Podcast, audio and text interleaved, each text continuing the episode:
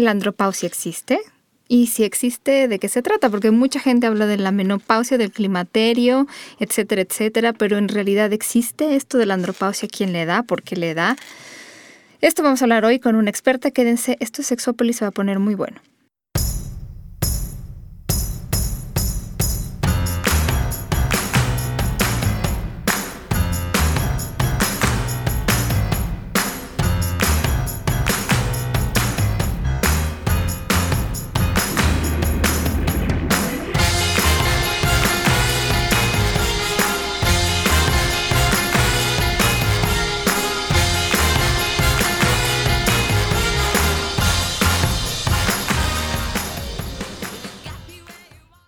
Hola, ¿qué tal? Bienvenidos y bienvenidas en este día en que casi le pido a Jonathan que dé el saludo por mí, porque hoy no doy una. Mis planetas no están alineados. Nena, no hace falta que los alineemos, nada más es... ¿Qué será bueno? ¿Darte la bendición, echarte agua bendita y ya? Estoy enamorada, esa es la verdad. ¿Estás enamorada? Estoy muy enamorada, entonces creo ¿Y su amor te hace grande? Ay, Dios mío. Eh, dime, Mayra, si me está albureando o no, porque ahorita no, puedo pensar. No. no, era albur, no era albur. No, no, no, la verdad me distrae, me minimiza. Está bien, trataré de, trataré de mantenerme en ecuánime el programa de hoy. No lanzaré albures, al fin el señor Jeremías Springfield no está aquí por el momento, pero le mando un beso y un abrazo. Un beso. Entonces, si llega, ya, el albur será para él, para ti no, nunca, nena. Muchas gracias. sí, voy, digo, si digo algo que después ustedes crean que tengo que corregir, pues primero les pido un poco de, mm, pues que me tengan paciencia y sí, con gusto lo corregiré. Y voy a presentar a la invitada del día de hoy, que ya estaba en el programa, pero no había estado en esta cabina, Mayra. Mayra Pérez. Hola, ¿cómo estás? Sexóloga, terapeuta, médica. ¿Cómo estás tú? Yo muy bien, muchas gracias. Muy contenta de estar aquí con ustedes nuevamente, aunque, aunque en una nueva cabina. diferente. Tú la última vez que viniste, estábamos acordándonos, John y yo, del programa de los enemigos del orgasmo. Así es. Entonces, Eso fue la última vez que vine.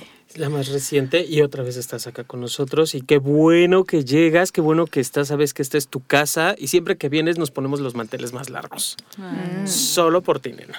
Sabes un chorro de cosas. Cuando te invitamos no sabemos como de, de qué. ¿De qué no? que la sección de Mayra.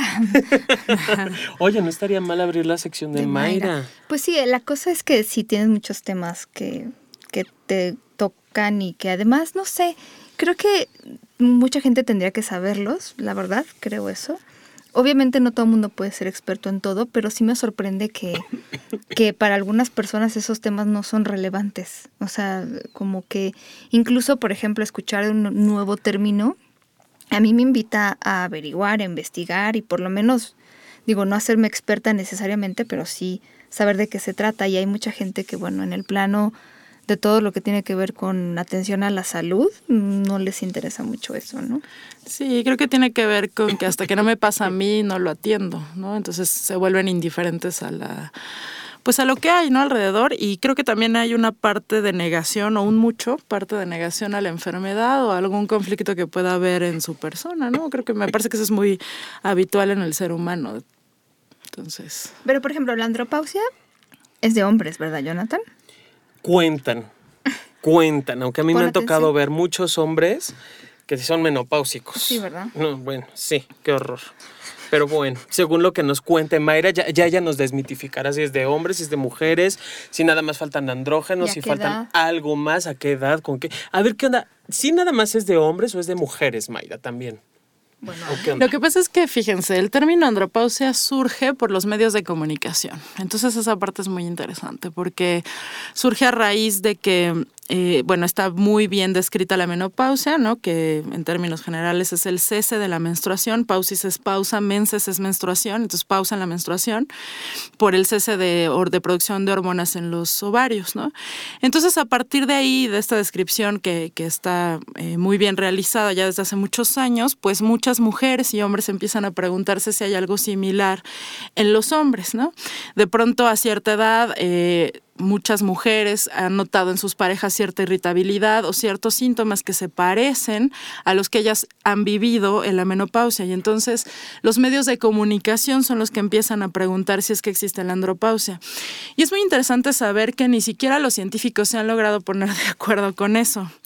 Eh, de hecho, si ustedes leen toda la literatura que hay al respecto, podrían quizá llegar a la misma conclusión que yo, en donde pareciera que estamos hablando más de un proceso natural de envejecimiento nada más, eh, que obviamente, bueno, le pega a cualquier ser humano, y se está tratando como de encontrar una enfermedad quizá en donde se pueda meter ciertos criterios para decir, ah, bueno, esto es andropausia, ¿no? Pero también si nos vamos a la raíz de la palabra, andro significa hombre y pausis significa pausa.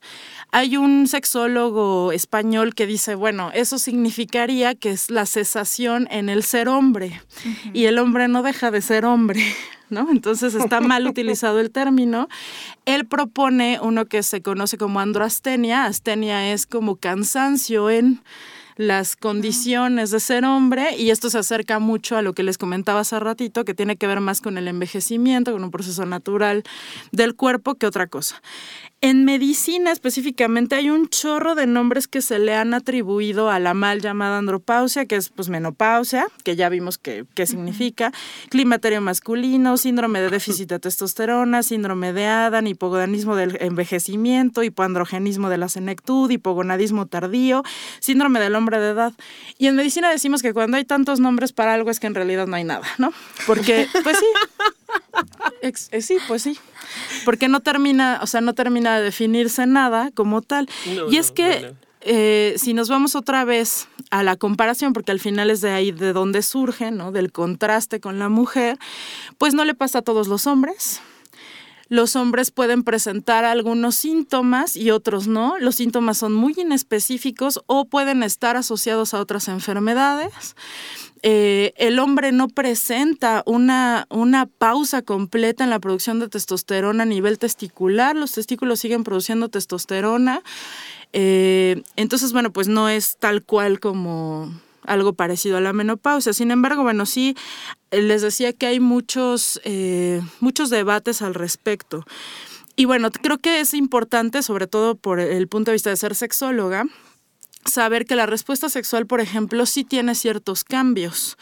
Eh, todo cambia. Todo, cambia, ¿no? o no. Exacto, exacto. O sea, vuelvo otra vez, me parece que esto es más negación del envejecimiento que otra cosa. La respuesta sexual cambia y hay muchos autores que están de acuerdo en que esto no necesariamente está asociado a una patología, ¿no? Es decir, la, erección no es tan firme, no sucede todas las veces que, que la persona quisiera que sucedieran, la eyaculación pierde volumen, los espermatozoides disminuyen en cantidad, disminuye la fertilidad, pero no desaparece, cosa que no pasa en la mujer. Eh, el periodo refractario aumenta, que el periodo refractario es esta capacidad que tenemos de tener una respuesta sexual seguida de la otra, entonces aumenta ese tiempo. ¿Y a partir de qué edad? Pues se dice más o menos que en los hombres empieza a haber ciertos cambios a los 50 años, sobre todo de esto que te digo del periodo refractario, hasta, hasta han hecho como tablitas de que empieza a disminuir por horas, tal es así que a los 60 años puede, se han hecho estudios en donde se ha visto que el periodo refractario puede tardar entre 12 horas y 24 horas a los 60 años, pero empieza a disminuir a los 50.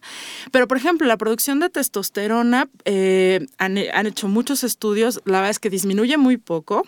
En algunos creo que sí disminuye significativamente. Sí, ahorita, ahorita hablamos de eso, pero en la gran mayoría, la gran mayoría disminuye muy poco y empieza a disminuir en adultos jóvenes, o sea, ni siquiera mm. eh, ya en una edad característica, ¿no? Por ejemplo, las mujeres sí está muy bien documentado que puede empezar el climaterio a los 45 años, no necesariamente el cese de la menstruación, pero sí síntomas asociados a esto, a la disminución de estrógenos.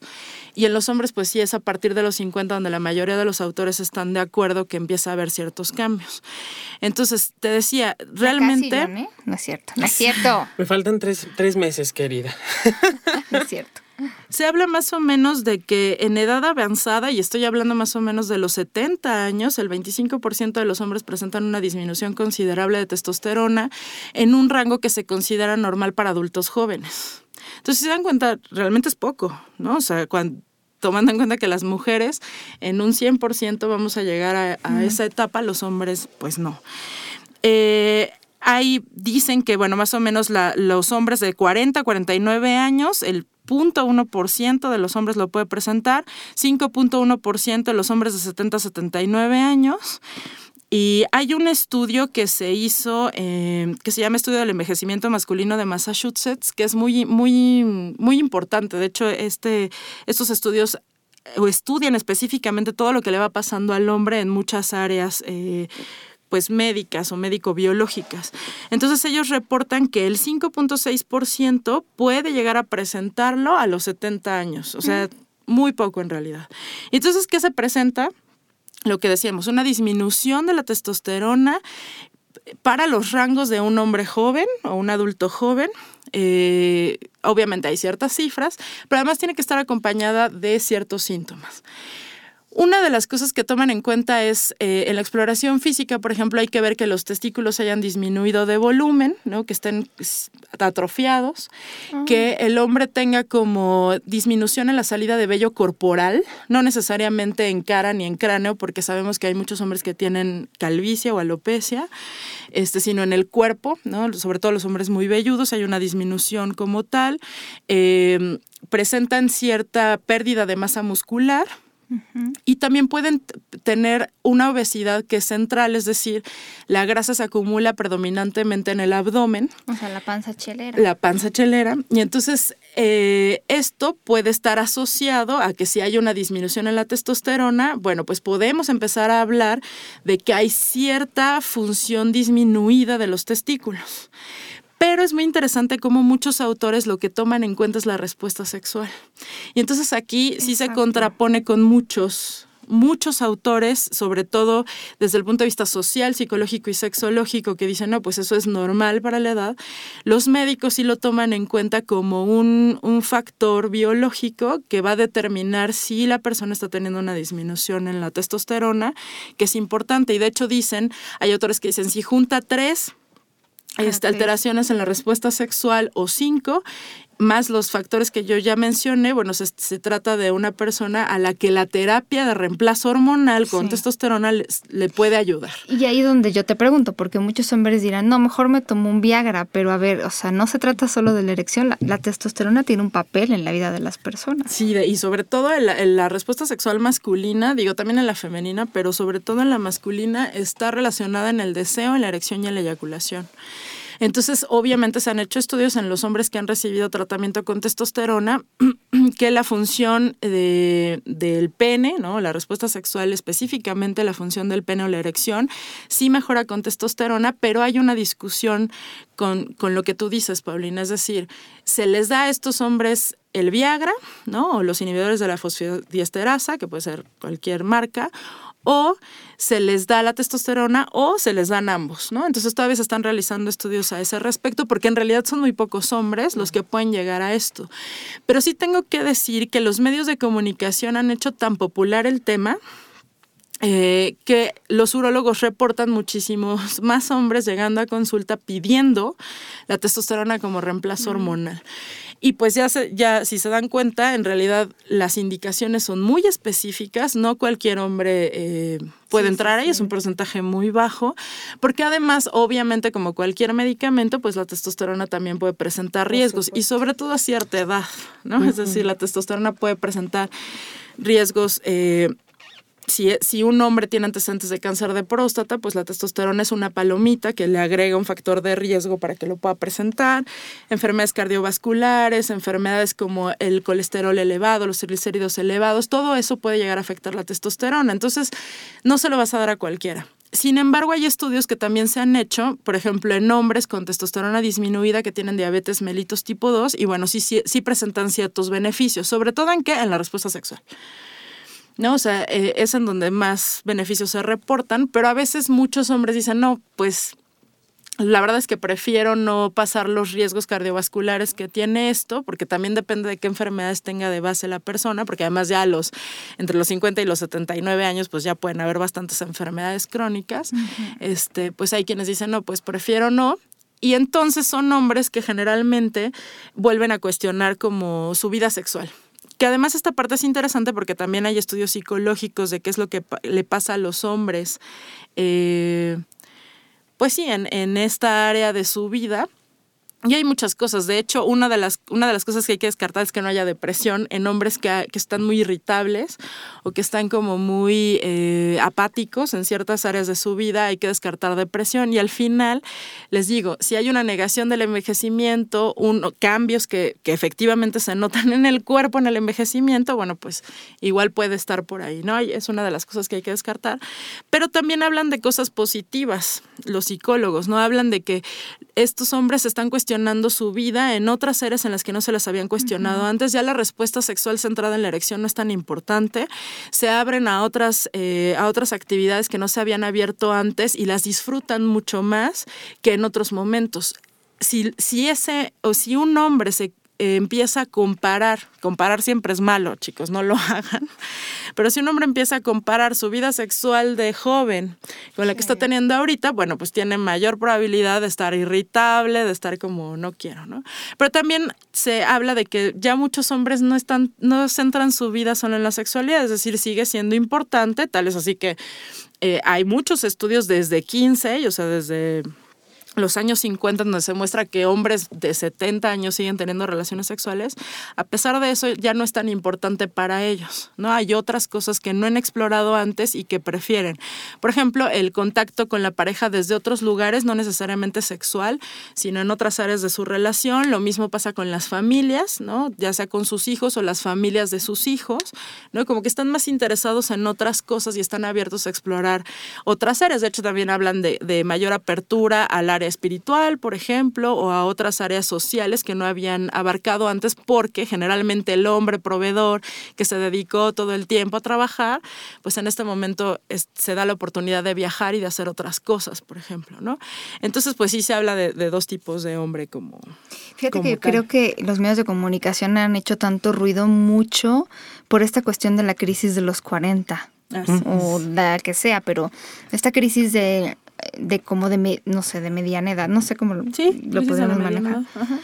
Em, y sí, como de hombres que, que, hacen cambios en su vida y, no sé, se mm. ponen a dieta o, hacen ejercicio o se compran un coche nuevo, ¿no? Y que a lo mejor tiene que ver como en este momento de darse cuenta de esto que estás diciendo, soy hombre proveedor y ahora quiero explorar otras cosas, quiero seguir con este atractivo, quiero seguir siendo no sé. Sí, de hecho, desde el punto de vista clínico, eh, este sexólogo español que les hablaba hace ratito, que se apellida Rondo, él dice que hay que trabajar con estos hombres esta parte. Porque además es un área verdadera que se puede explotar verdaderamente eh, bueno, de manera importante, pues, ¿no? O sea, sí es algo que, que, los hombres no le han hecho caso en otras áreas de su vida, o la mayoría de ellos, no quiero decir que todos, pero sí. Entonces encontramos, déjame ver si vamos haciendo como un pequeño resumen, encontramos que la testosterona sí da un bajón, o sea, es parte del desarrollo del ser humano, del crecimiento y en este caso ya el declive, que es parte del envejecimiento. Sí, pero sin embargo este declive solamente, así, por, el porcentaje más alto es 25%. Solo en el 25% de los hombres va a tener síntomas. Que son las que nos mencionabas, que es como eh, baja en, la, en, el vello corporal, baja también en el deseo, eh, en el deseo sexual. O sea, sí hay cambios fisiológicos que determinan. Y estamos hablando que son a más de 50 años. Y los medios de comunicación, como nos, nos decía Paulina, se están enfocando más en esta situación de la bronca de la mediana edad, ¿no? De que ya no soy el chavito que era, ya no, ya no puedo hacer ni tengo el mismo rendimiento cuando tenía 20 años o 30, y es entonces cuando empiezan a surgir todas estas alternativas. Eh, llamémosle entre comillas, para solucionar la supuesta andropausia, pero como tal no existe. Exacto, de hecho es como una negación al envejecimiento, lo que yo decía al principio, ¿no? Y que, y que yo en algún, en algún artículo escribía que o sea, ningún ser humano, ni hombres ni mujeres, debemos permitir medicalizar todo en nuestras vidas, porque hay etapas que hay que vivir. Y que por supuesto te podrías medicalizar, pero no, o sea, en algún momento eso, eso te cobra la factura, no solamente desde el punto de vista biológico, sino también psicológico y social, ¿no? Porque cuánto tiempo vas a poder negar el envejecimiento en realidad, ¿no? Digo, y hay muchas, muchas personas que lo hacen, ¿no? O sea, digo, ahí hay como un tema muy interesante. Y fíjate, por ejemplo, eh, el autor que les decía hace ratito de los cambios psicológicos en la edad, dice que a partir de los 50 años, porque sí es como la edad que, que toman mucho en cuenta, la mayoría de los hombres, por lo menos la mitad a nivel internacional, tiene un declive en la, en la memoria, ¿no? O sea, se les empieza a olvidar ciertas cosas. Pero también a nosotras. Sí, sí, sí, pero bueno, ahorita estamos hablando de ellos. Eh, también declina como su concentración o su poder de abstracción. Sí, es, es que es envejecimiento. Pero también lo que les decía, ya no, ya no se centran en, en, la, en, la, parte profesional. O sea, ya estos hombres, este, este centro en, en, la profesión ya no es importante, ya quieren ver, o, o la, su parte más importante es los roles que pueden llegar a jugar en la familia, ya sea con su pareja o con sus hijos o con sus nietos, ¿no? Este, y eh, en eso se entran como la mayoría de los... De, pues sí, como de, sus roles.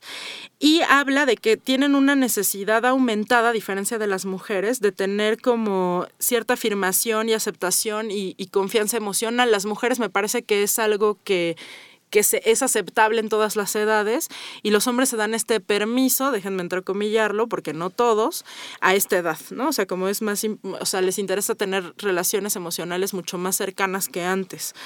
Este, y sobre todo cuando empiezan a aparecer los cambios físicos, es como si quisieran compensar lo que les está sucediendo a ese nivel eh, con la parte eh, psicológica y emocional. Y de hecho, digo, hay también estudios muy interesantes de las parejas de mujeres jóvenes con hombres mayores ¿no? En donde las mujeres dicen, pues sí, hay ciertas cosas que estos hombres presentan que los hombres de mi edad no. Entonces tiene que ver también con eso, ¿no? Con las atenciones, con el cuidado, con, con la galantería, que hasta cierto punto en una sociedad eh, eh, industrializada se va olvidando de todos esos detalles.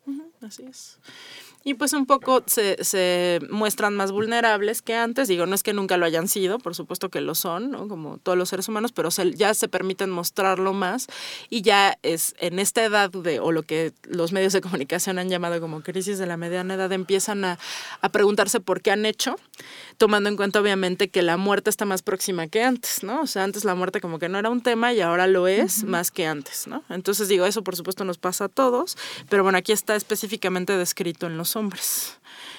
Quiero aclarar nada más, y aquí me ayudará John en esto, que no tiene nada que ver, o sea, en México, no sé, no, yo creo que nada más en México, está este rollo de los 41 años. Y he oído y oído y oído que la gente dice que a los 41 ah. años es que los hombres se vuelven gays y no sé qué. Y entonces, si alguien escucha que, bueno, por procesos naturales la testosterona va bajando, empiezan a hacer asociaciones que no van por ahí.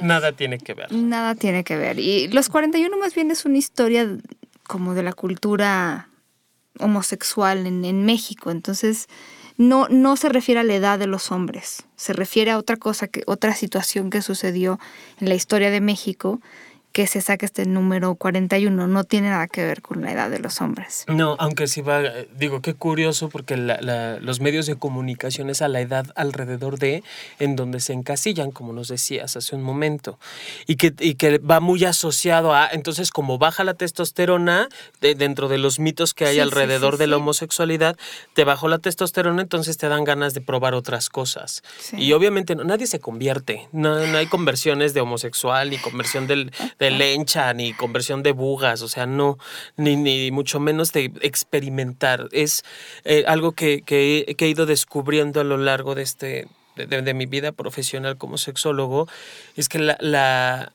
preferencia, orientación sexual, pues no es estática hay movimiento en uno y en otro, ¿no? Y, nada tiene que ver con baja la hormona o que cumplo 41, que sube, o ya vi uno de este vuelo, entonces sí me lo he hecho, ese sí, para ver qué se siente, con la vara que miras. Y es que yo les tengo que decir que al final la parte médica siempre ha sido un buen pretexto, o sea, para todo, ¿no? Para negar la libertad que tenemos de tomar decisiones y hacernos responsables de ellas, ¿no? O sea, es muy fácil echarle la culpa a la testosterona o a los estrógenos o a muchas cosas. Y yo no estoy diciendo que las hormonas efectivamente no, no o sea, no se presenten cambios en el estado de ánimo y en las respuestas. No estoy diciendo eso, pero es un buen pretexto para empezar a, hacer mitos, a, exigir quizá a las otras personas de mil cosas o a ponerle ciertas etiquetas para también discriminar a la gente, ¿no? Porque también es muy interesante ver cómo entre hombres y mujeres también está esta parte de, ah, es que ya estás menopáusica, ¿no? Ay, estás histérica. y también le pasa a los hombres, ¿no? Es que seguramente ya tienes la andropausia andropausia encima y entonces por eso ya no tienes gana. O sea, hay como cierta expectativa en señal de la testosterona en lugar como de enfrentar lo que decía yo hace rato, las etapas habituales que hay en todos los seres humanos y que hay que atravesarlas, ¿no? Y que un medicamento no va a hacer eso por mí ni por nadie, ¿no? Entonces esa parte es importante. Ahora, hace ratito decías, eh, Paulina, algo del hipogonadismo. El hipogonadismo eh, que también se ha descrito o, o, se ha comparado con lo que pudiera ser la andropausia, es cuando los testículos no pueden producir para nada testosterona o la producen en niveles muy bajos. Ahí sí hay muchas enfermedades que pueden ocasionarlo, ¿no? Y entonces entre los diagnósticos diferenciales o cuando un hombre va a medirse los niveles de testosterona, más que ver si está histérico o no, hay que ver si no tiene un hipogonadismo primario, que quiere decir que ya los testículos no funcionan para nada, o secundario, que a nivel hipotálamo hipófisis hay alguna alteración que está haciendo que no se esté mandando bien la señal a los testículos para la producción de testosterona testosterona. Y entonces ahí sí es, es más interesante todavía porque además a esa edad sí hay muchas enfermedades que puedan estar asociadas. Por darles ejemplo, que además es muy común en México, está la diabetes tipo 2, ¿no? el cáncer, el SIDA, la cirrosis hepática, por cualquier causa que, haya llevado a la cirrosis, insuficiencia renal, cualquier otra alteración hormonal, sobre todo hiper e hipotiroidismo, pero también puede ser hiperprolactinemia, ¿no? O sea, tener la prolactina elevada, que son hormonas que se producen en la hipófisis, síndrome de Cushing, que también es una enfermedad endocrina, malnutrición proteica o que, no esté, o que tengan algún problema psiquiátrico como anorexia nerviosa o depresión, eh, obesidad mórbida, porque la obesidad efectivamente la grasa absorbe mucha testosterona, déjenme decirlo así, porque la grasa tiene muchos receptores de testosterona, entonces disminuye la testosterona en otros lugares también. Wow. Eh, y otras enfermedades. Es más común que el hipogonadismo se deba a una causa, o sea, que sea secundario a a el proceso natural de envejecimiento del que hablábamos hace rato.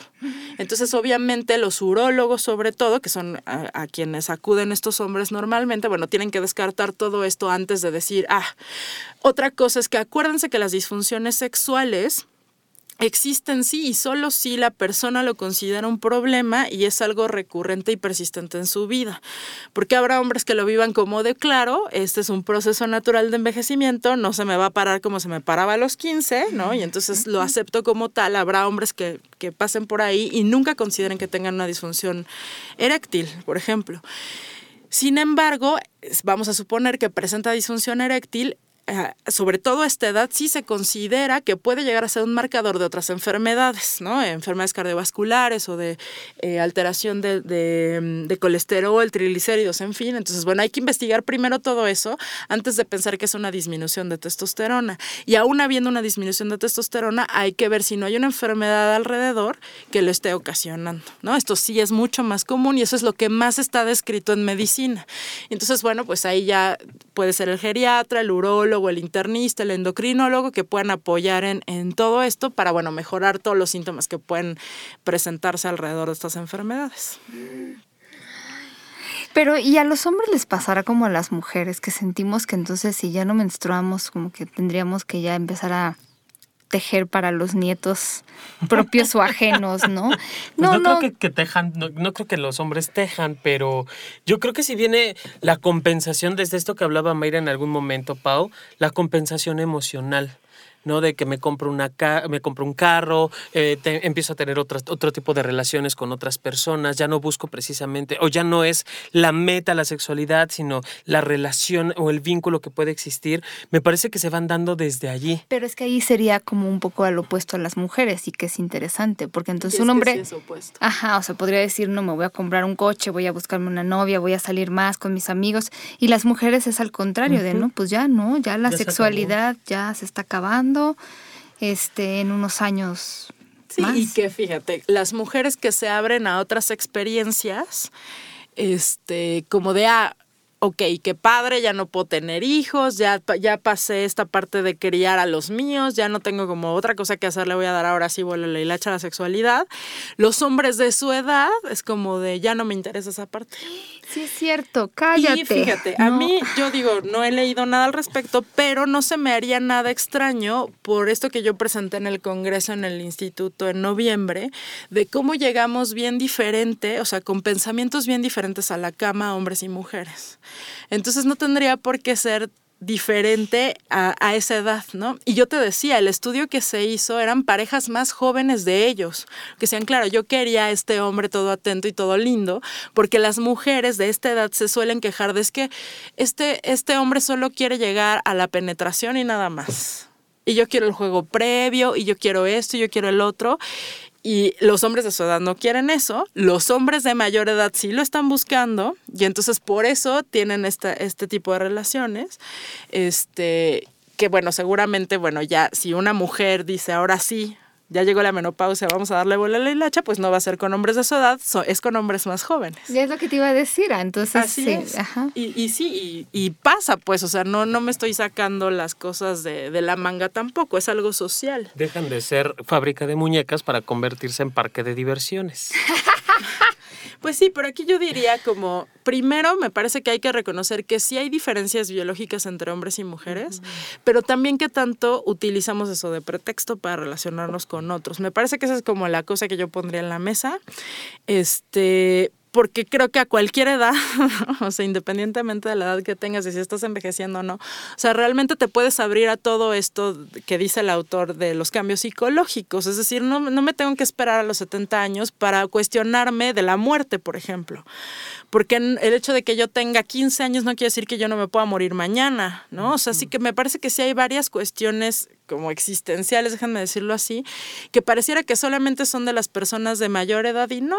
Y también una mujer que no ha llegado a la menopausia también le puede dar el vuelo a la hilacha hoy. o sea, no, se tiene que esperar hasta ese momento. Y yo nada más recalcar, o sea, son varias cosas. Por eso te preguntaba lo de la testosterona, porque entonces las mujeres, si les preguntas de la menopausia, te van a decir, ya no menstruas, ¿no? Ya no puedes tener hijos y les pesa algunas, ¿no? Sí, sí, sí. Y a los hombres la testosterona, ya las erecciones no son iguales. ¿Qué pasa? Digo. es que volvemos a lo que creo que siempre hemos hablado aquí, Pau. Es dejar reducida la, la, relación sexual exclusivamente a la penetración para poder procrearnos o reproducirnos. Porque finalmente. pareja. Sí, claro, por supuesto. O sea, e, e, el, término, y que ahorita que lo decías me vino y me retumbó en la oreja, fue eh, está seca. ¿No? Que es algo que he escuchado de algunas mujeres. Cuando ya no, cuando ya no menstruan, lo he escuchado de mujeres que dicen es que yo ya estoy seca yo ya no, yo ya no sirvo para eso. Y no te quiero decir nombres porque además tú conoces a una de esas mujeres. Entonces es como decir, toda, toda esta presión social toda esta presión social está muy, muy fuerte y muy, reforzada también. Y es una presión que también como hombres tenemos. Digo, que es algo que, en broma y en chiste le, sueltan mucho a la chavita que anda con el, con, la, con el hombre añoso, ¿no? Pues que te mete el bastón o que te mete. Porque también se, eh, está esa, esa tensión, esa presión de cómo lo haces. Sí, o sea, ¿No lo han escuchado? no, pero entonces ya, ya me sé porque entonces los hombres van y compran todo esto, porque lo que quieren es... Se compensa, es que eso es como muy, muy emocional, ¿no? Pero yo, creo que es muy mucha negación. Por supuesto, por supuesto. Mucha negación y lo que te decía hace ratito, es decir, de verdad tenemos milenios echándole la culpa a la biología. Y además, ¿quién es la sociedad? Tú y yo y tú que nos escuchas, ¿no? Y entonces, ¿qué tanto vamos reproduciendo estos estereotipos? ¿Qué tanto tenemos estas expectativas hacia nosotros mismos y hacia nuestras parejas? Porque entonces es algo que, que vamos reforzando nosotros. por supuesto. La sociedad. claro. Desde lo que conocemos y que... Y, es algo que también hemos dicho aquí, Pau, no me dejarás mentir, de cuestiona tu sexualidad, cuestiona lo que tú ya aprendiste y lo que tú ya sabes y, y revisa si es lo que te checa y si vas hacia ese punto. Porque si no, como dices Mayra, se van reproduciendo todas estas ideas. Pero te puedes así pasar una vida, ¿no? Ahora que tengo, no sé, 20 años, tengo que tener hijos porque soy una mujer, ¿no? Y ahora que tengo 30 ya tengo que tener un trabajo y mantener una familia porque soy hombre. Y ahora que tengo 40, este ya no debo de buscar este relaciones sexuales por diversión y ahora que tengo 50 ya no sé qué. y entonces te pasas una vida diciendo lo que debes hacer y lo que no debes hacer. Y la verdad es que A la gente no le interesa tanto. No se la crean. Sí, por eso, fíjate, al final, al principio lo decías, ¿no? O sea, esta parte de a la gente, la gente tiene muchos temas que no cuestiona. Y no se los cuestiona porque no está ahí. ¿No? O sea, digo, a lo mejor un, chavito de 15 años, ¿el andropausia es o qué? Si existe o no existe no me importa, no estoy ahí ni, me falta mucho por llegar y entonces no es algo que tomen en cuenta ni les interesa, o sea, no estoy ahí, no me importa. Ya que llego ahí digo, ay, ¿ahora qué pasó? Lo que ya me pasó la vida, ¿no? Me pasó la vida. ¿no? Oye, y esta, esta parte, bueno, es que digo, yo que no tengo pene, pero ya habrá otra vida en donde tenga uno y ya experimentaré.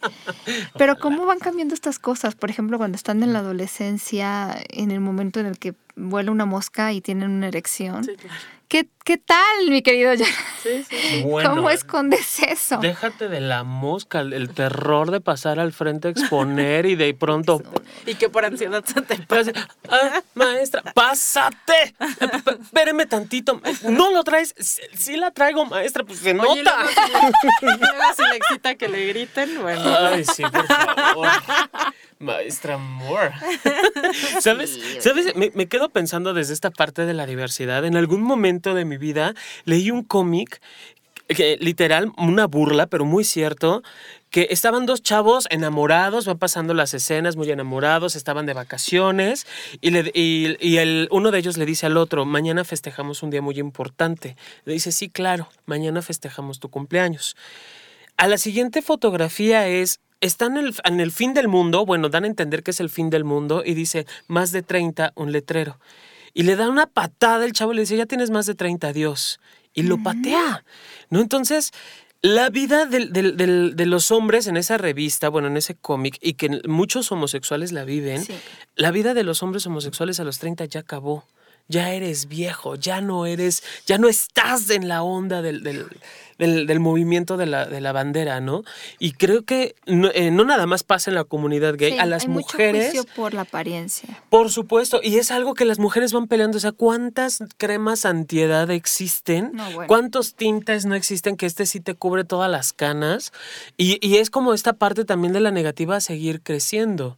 ¿No? Y que no, no nada más lo vemos ahorita con, la cuestión de las hormonas. A nivel mercadológico es la línea. No, no puedes no puedes llegar a cumplir 50 años. Eso es imposible para ti. ¿en, qué, anuncios hay gente mayor? Por supuesto. y si cumples 50, no, bueno, pero en el Dipen te ponen al abuelito pelocanoso que apenas si puede con su vida. O sea, en, ese tipo de, comerciales sí te ponen a la mujer añosa o al hombre añoso, pero de verdad que sí ya lo necesitan. O sea, ¿dónde quedan o dónde quedamos las personas que estamos entre los 30 y los 50? No existimos, vivimos negados, no puedes cumplir 50 años, ¿no? Y si cumples 50 tienes que aparentar que tienes 25 menos. No, es un, es un, es un absurdo total. Sí, sí, vivimos queriendo, necesitando aparentar menos edad de la que tenemos. Wow. Sí, entonces eso lo refuerza. O sea, mucha gente diría que es culpa de los medios de comunicación y, y yo les diría solamente la mitad.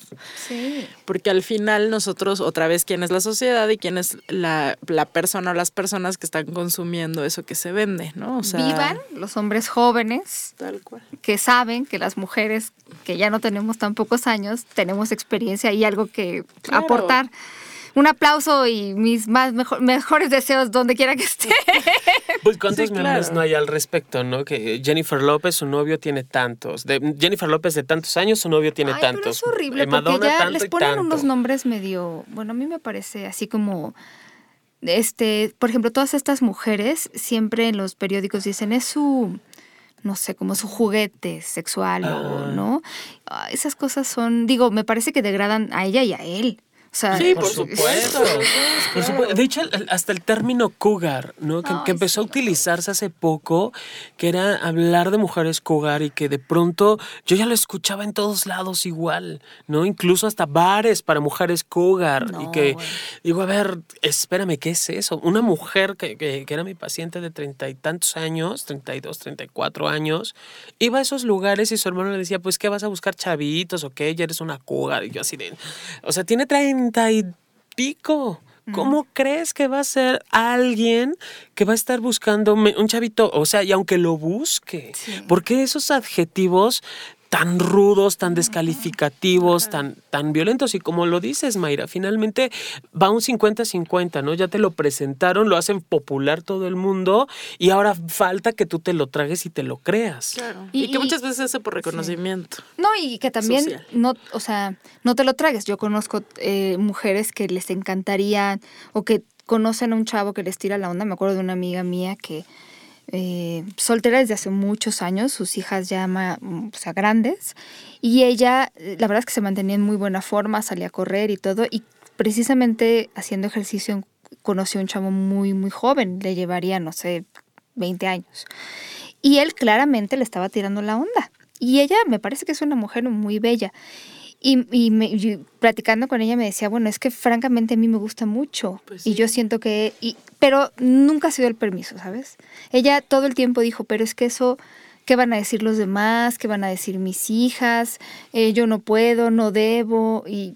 Sí, creo que, digo, varias veces hemos mencionado, ¿no? El qué dirán en el tema de la sexualidad o todos los temas que se deriven de ella es es la cadena, la primer cadena. O sea, es como, ¿qué va a decir el otro de mí? ¿Qué va a decir la otra? ¿Por qué? Porque existen muchas etiquetas que son discriminatorias, ¿no? O sea, que son muy pues, discriminatorias al final. O sea, muy descalificadoras, muy desconfirmadoras, ¿no? Entonces, obviamente, nadie quiere estar en ese, en ese papel o en ese lugar. Es que la bronca del, de las podemos estar hablando de cualquier situación, de enfermedad, salud, pero ya hablar de mi cuerpo, hablar de mis necesidades, hablar del placer, hablar del sexo, es cuando entra el conflicto, ¿no? Porque ¿qué va a pensar el otro de mí?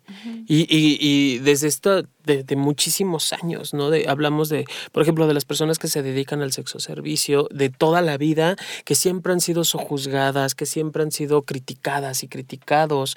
Y creo que va mucho desde allí, ¿no? Y que se habla incluso de mujer casquivana o hombre de cascos ligeros.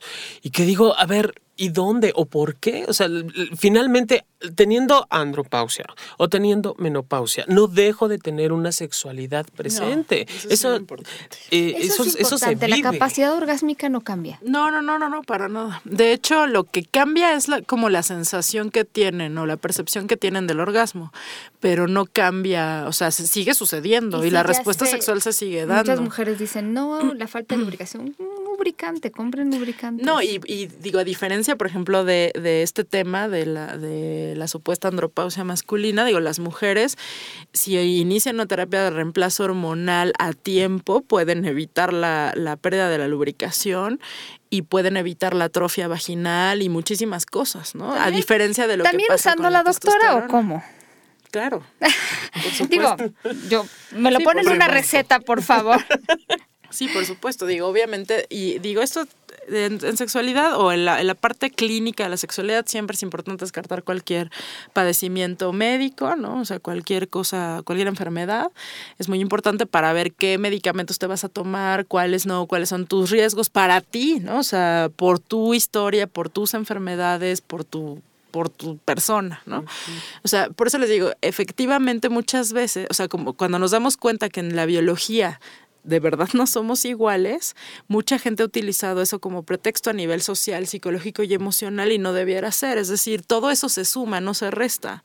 Y no tengo por qué comparar una cosa con la otra tampoco, ¿no? O creo, me parece que, eh, que de pronto somos muy cerrados en la manera en cómo clasificamos a la gente. Y obviamente tiene mucho que ver eh, la medicina y la psicología, ¿no? Lo hemos hablado también infinidad de veces, ¿no? Al decir, bueno, tú entras aquí, entonces sí eres bienvenido. Y si te sales de aquí, ya no. O estás enfermo, ya no vales lo mismo, en fin, ¿no? Entonces, eh, esta parte pues es importante. Oye, una pregunta que te quiero hacer. ¿Qué papel tienen las mujeres la testosterona? Mucha gente no sabe que la producimos, la tenemos, pero ¿cuál sería el Pues tiene varios, pero uno, uno, bueno, principal en el tema es el deseo sexual, ¿no? O sea, la testosterona sí, sí participa en el deseo sexual y en la respuesta sexual.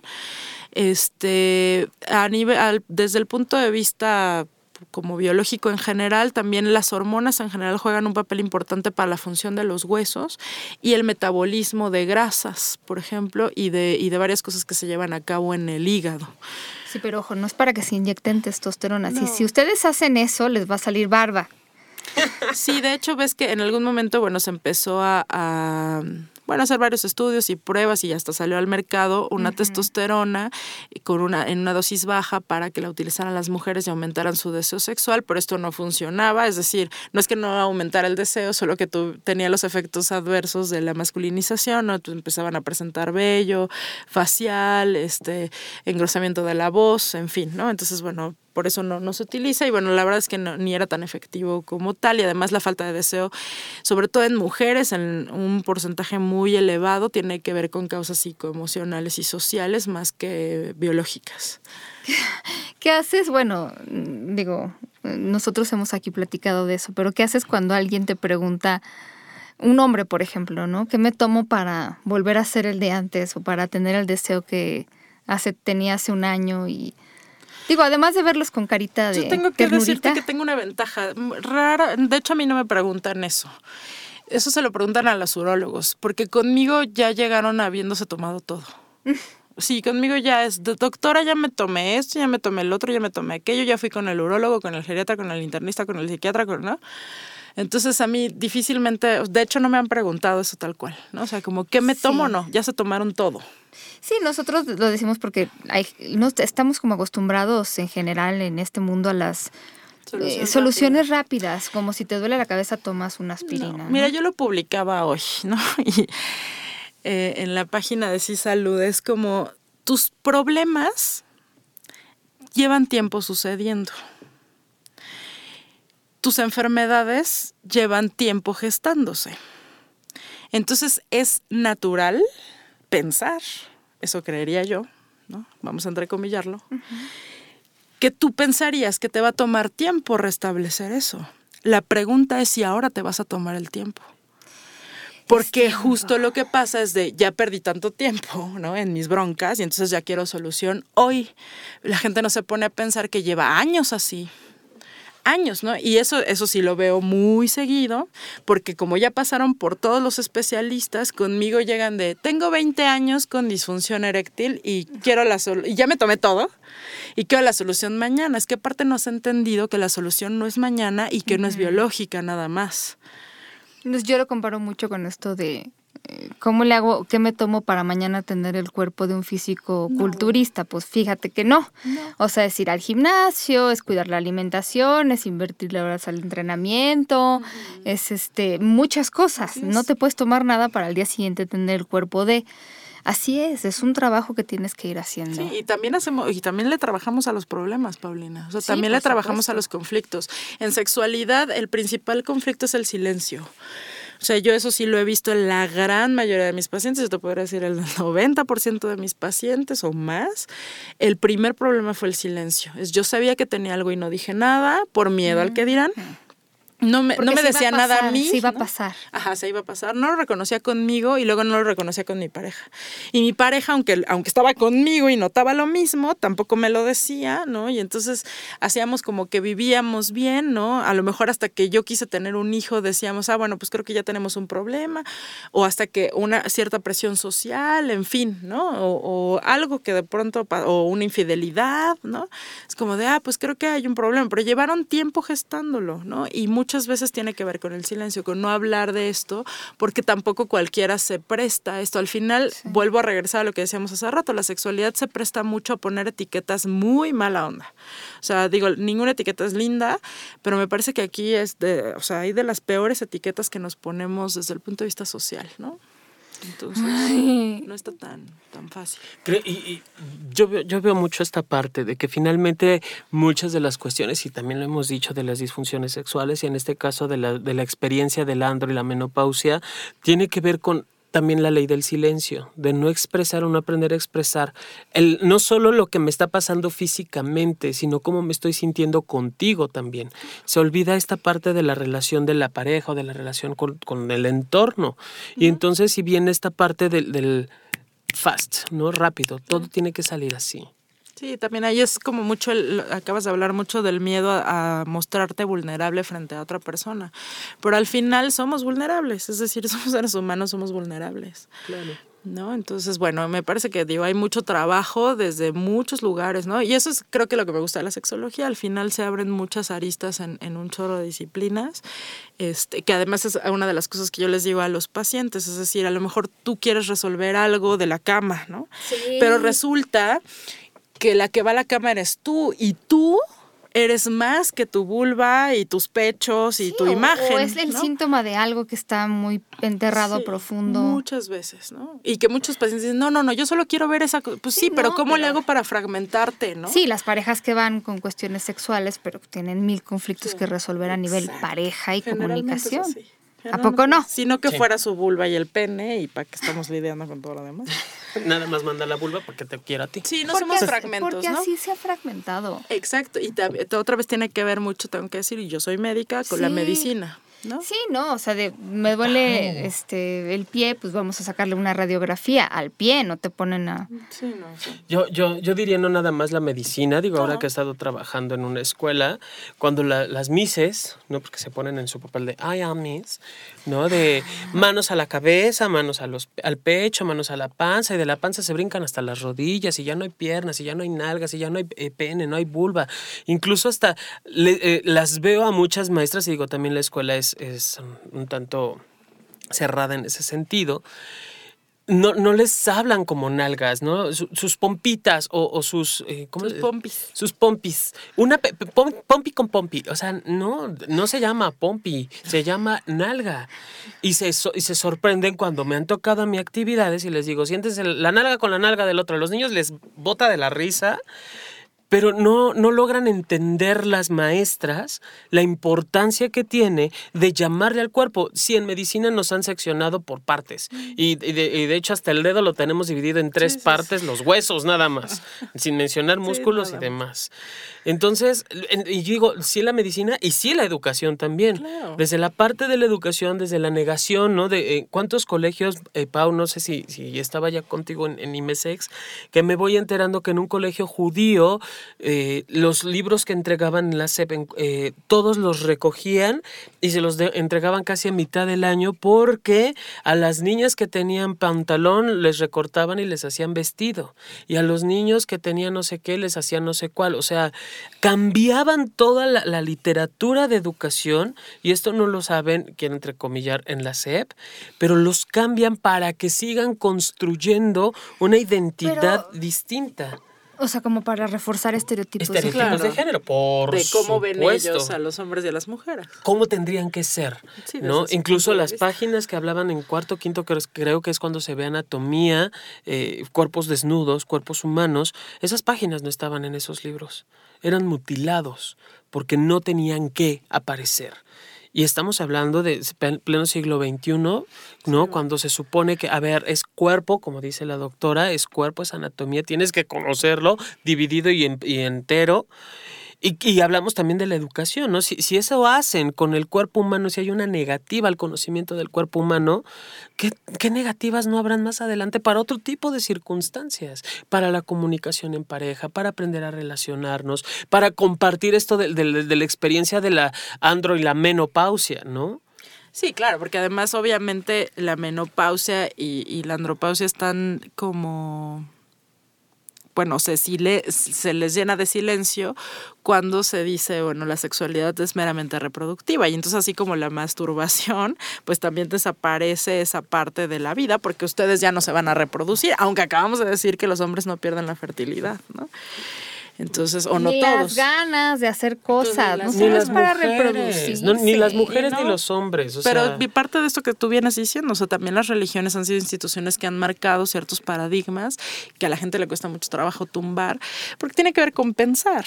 O sea, tiene que ver con pensar y con cuestionarse muchas cosas que, que no te cuestionas. Pues sí, lo que decíamos hace rato, yo para qué me voy a preguntar de algo que no estoy viviendo ahorita es muy cómodo, también es cómodo, porque no me tengo que enfrentar a todas estas instituciones, al que dirán. ¿no? O sea, muchas cosas. O romper los paradigmas sociales establecidos. lo que ya está. decir de mí? Así es. Yo, mujer de 35 y, y, que ya me divorcié, ¿cómo voy a estar con alguien más y qué va a pasar? Y, mis hijos. Y, sí. pretexto los hijos. Es que, como mis hijos. Platícanos de sí salud. Este, bueno, pues sí Salud es en donde trabajamos Jonathan y yo. Sí Salud es una asociación en donde eh, atendemos eh, varios aspectos de la salud, ¿no? Eh, ahora sí que cualquier tema involucra, que involucra la salud, nosotros tenemos a los especialistas a los que podemos referirles. Y bueno, yo especialmente me dedico a la sexología clínica, me gusta muchísimo. y bueno, estamos, nos acabamos de cambiar de consultorio, estamos en la colonia del Valle en Félix Cuevas. Y bueno, les voy a dejar mis datos. El teléfono es 5601-7128. Otra vez, pero despacito, doctora. 5601-7128. Y también nos pueden encontrar en Facebook y en Twitter como Sí Salud Integral. Este, y tenemos una página de internet que es www.si-mediosaludintegral.com. Y cualquier duda, pregunta que tengan de cualquier tema involucrado a la salud, nosotros eh, canalizamos al especialista que se las pueda contestar. Este, y pues ahí andamos. Sí, está bien eso. Sí, sí, sí, sí. Sí, y escribimos artículos y de pronto ahí posteamos cosas. Sí, está muy bueno. Digo, yo por eso le echo porras.